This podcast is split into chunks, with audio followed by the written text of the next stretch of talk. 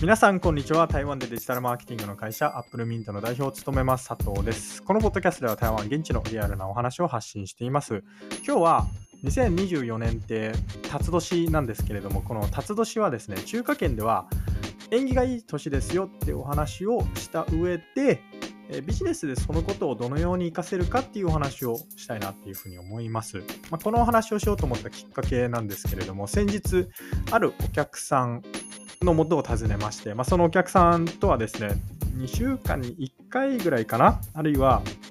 1ヶ月に1回ぐらいの頻度で、こう定例っていうミーティング、定例っていうミーティングというか、まあ、定例をしているんですけれども、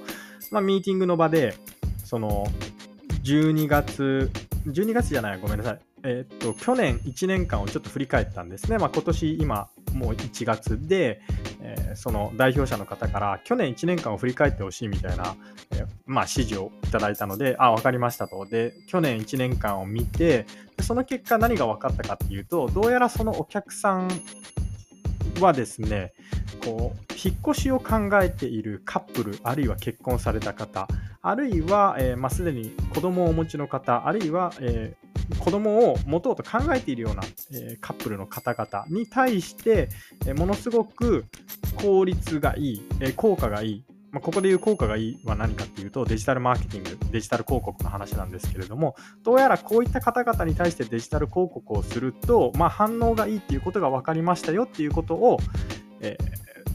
まあ、お客さんに報告をしました。で、その上で僕がお客さんに何を言ったかっていうと、あちなみに2024年って辰年なんで、もしかしたら引き続きこういったオーディエンス、まあ、ターゲットですね、ターゲットに対して広告を打つと、まあ、反応がいいかもしれませんねみたいな話をしたんですよ。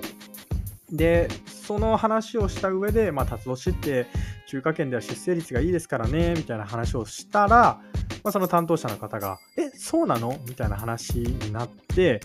まあ、意外とこのその辰年は中華圏で縁起が良くて出生率が上がるっていうことを知らない人はいるのかなと思って今日この話をしようと思いました。えー、はい、そうなんですよ。まあ、辰年はですね、中華圏ではすごい縁起のいい年っていうふうに言われています。まあ、これはなぜかというとですね、まあ、辰、竜ですね。竜を竜って僕が言うと、まあ、どういうイメージを思い浮かべるかっていうと、空に飛んでるようなイメージありませんか？あるいは上に上がっていくみたいな、まあ、そういうイメージを浮かべる方が多いのかな？まあもしかしたらそういうイメージ浮かべないかもしれないんですけれども、少なくともですね、あの中華圏ではそういうイメージを、え、する方が多いと。で、これはま何を意味するかっていうとですね、まあ、こう運気が上がっていくみたいな、まあ、そういうシンボルなんですね。まあ、だから、えー、辰年はすごい縁起がいい年っていうふうに言われていて、辰年に子供を産むと、まあ、その子供はこう運が上昇していくみたいに思われていたりとかします。面白いのが、えー、辰年の逆で縁起が悪い年は何かっていうと寅年ですね。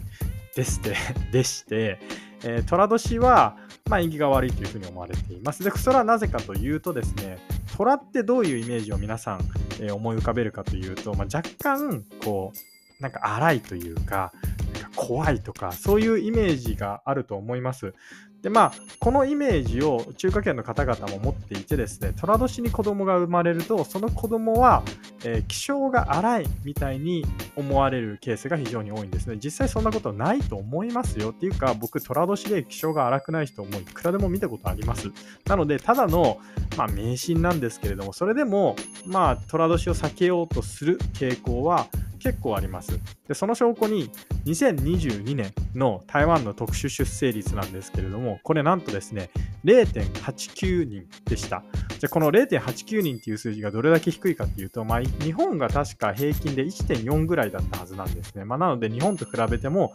ま、かなり低いと。で、台湾の特殊出生率、2021年のデータなんですけれども、これ1.08でした。2021年って別に縁起が悪い干支があったわけでも何でもないんですけれども、まあ、そのデフォルト時でだいたい1から1.1、1.2ぐらいなんですね。で、その年、ちなみに台湾では、まあ、新生児は15万人いて、えー、亡くなった方は18万人いたので、まあ、3万人ほど人口が減りましたよみたいなことを、えー、ことが、えー、僕が見た記事では書かれていました。まあ、すいません、ちょっと話を戻すとですね、まあ、辰年2024年ですね、まあ、この年は縁起がいい年なので出生率が上がるっていうふうに言われています。じゃあまあそうですね。このデフォルトで1.1あるいは1.2ぐらいの特殊出生率がどれぐらい上がるかっていうとですねまあ縁起がいい年とはいえですよ。うんまあ子供をあまり産みたくないって思う方々は、まあ、根強いと思うので、僕の予想では1.4とか1.5ぐらいになるかなっていう感じです。でまあ、辰年が縁起がいいっていうことで、まあ、これ一応弊害もありまして、どういう弊害があるかっていうとですね、例えば、辰年から4年後、あるいは5年後、幼稚園に子供を入れにくいっていうことも、えー、起きたりとかします。まあ、これは、あのー、ですかね、ビジネスでどういうふうにあの辰年であるっていうことを生かすかっていうよりもどちらかというと、まあ、生活で辰年の方はどういうことを意識しないかしないといけないかっていうお話になると思うんですけれどもじゃあ最後にですね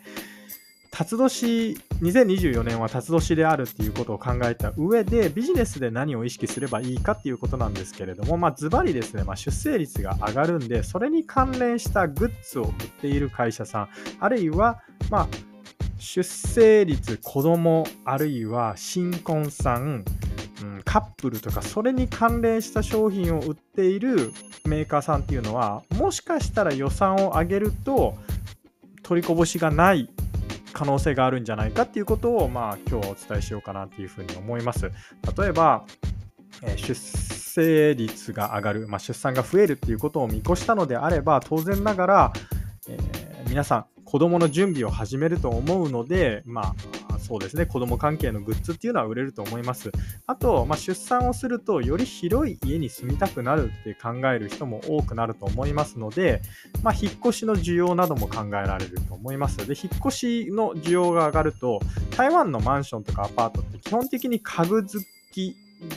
ではあるんですけれども、まあ、最低限の家具しかないわけですよ。まあ、だから、えー、そうですね、ちょっとあの備え付けではないテーブルが欲しいとかあるいは、うん、食洗機とかそういうのもないケースがあると思うので、うん、まあ新婚さん向けにあるいはもうすでに結婚されてて子供を産む人向けに、まあ、そういった家電とかっていうのも売れると思います。あと服も売れるでしょうね。その子供向けですよ。子供向けの服服とか、えー、おもちゃとかっていうのも売れると思います。なので、まあ、ここで最後にね、僕が何をお伝えしたいかっていうと、改めて自分がどういう国に住んでいるかまあ、ここで言うどういう国っていうのは僕の場合は台湾になるんですけれどももしも台湾に駐在に来ましたあるいは台湾で商売をしますっていうことになったら当たり前ですけれどもその土地の文化あるいは風習っていうものをきちっと理解する。で、まあ、今年で言うとちょうど辰年っていうことなので、あ、辰年だなと、だったら子供関連のものが売れるな、あるいは子供関連、子供に関連して、まあ、家具が売れるな、あるいは、えー、子供が生まれたら家事とかそういうのが多分面倒になるから、こういう家電が売れるなとかっていうことを見越した上で、まあ、予算を決定するとか、あるいはマーケティングのプランを考える。こういうことが、ま大事になってくるんじゃないかなっていうふうに思います。で、お客さんの中にはですね、まあ、台湾在住歴、まあ、台湾に在住している年月っていうのが少ない方っていうのも多いと思いますので、まあ、そういう時に僕らが、え、中に入ってですね、え、僕らは中華圏のことをすごい理解しています。あるいは台湾のことをすごい理解しているんで、台湾の方々に対してどういうコミュニケーションを取るといいか、あるいはどういうターゲティングをするといいかっていうのが、まあ、分かっている場合が多々あるので、まあ、僕らにお仕事をお願いしてもらえればなっていうふうに思っていたりとかします。すいません、最後なんかセールストークみたいになったんですけれども、以上、アップルミント代表佐藤からですね、2024年は辰年で、え縁起がいい年なので出生率が上がりますよと、まあ、出産が多分増えますよと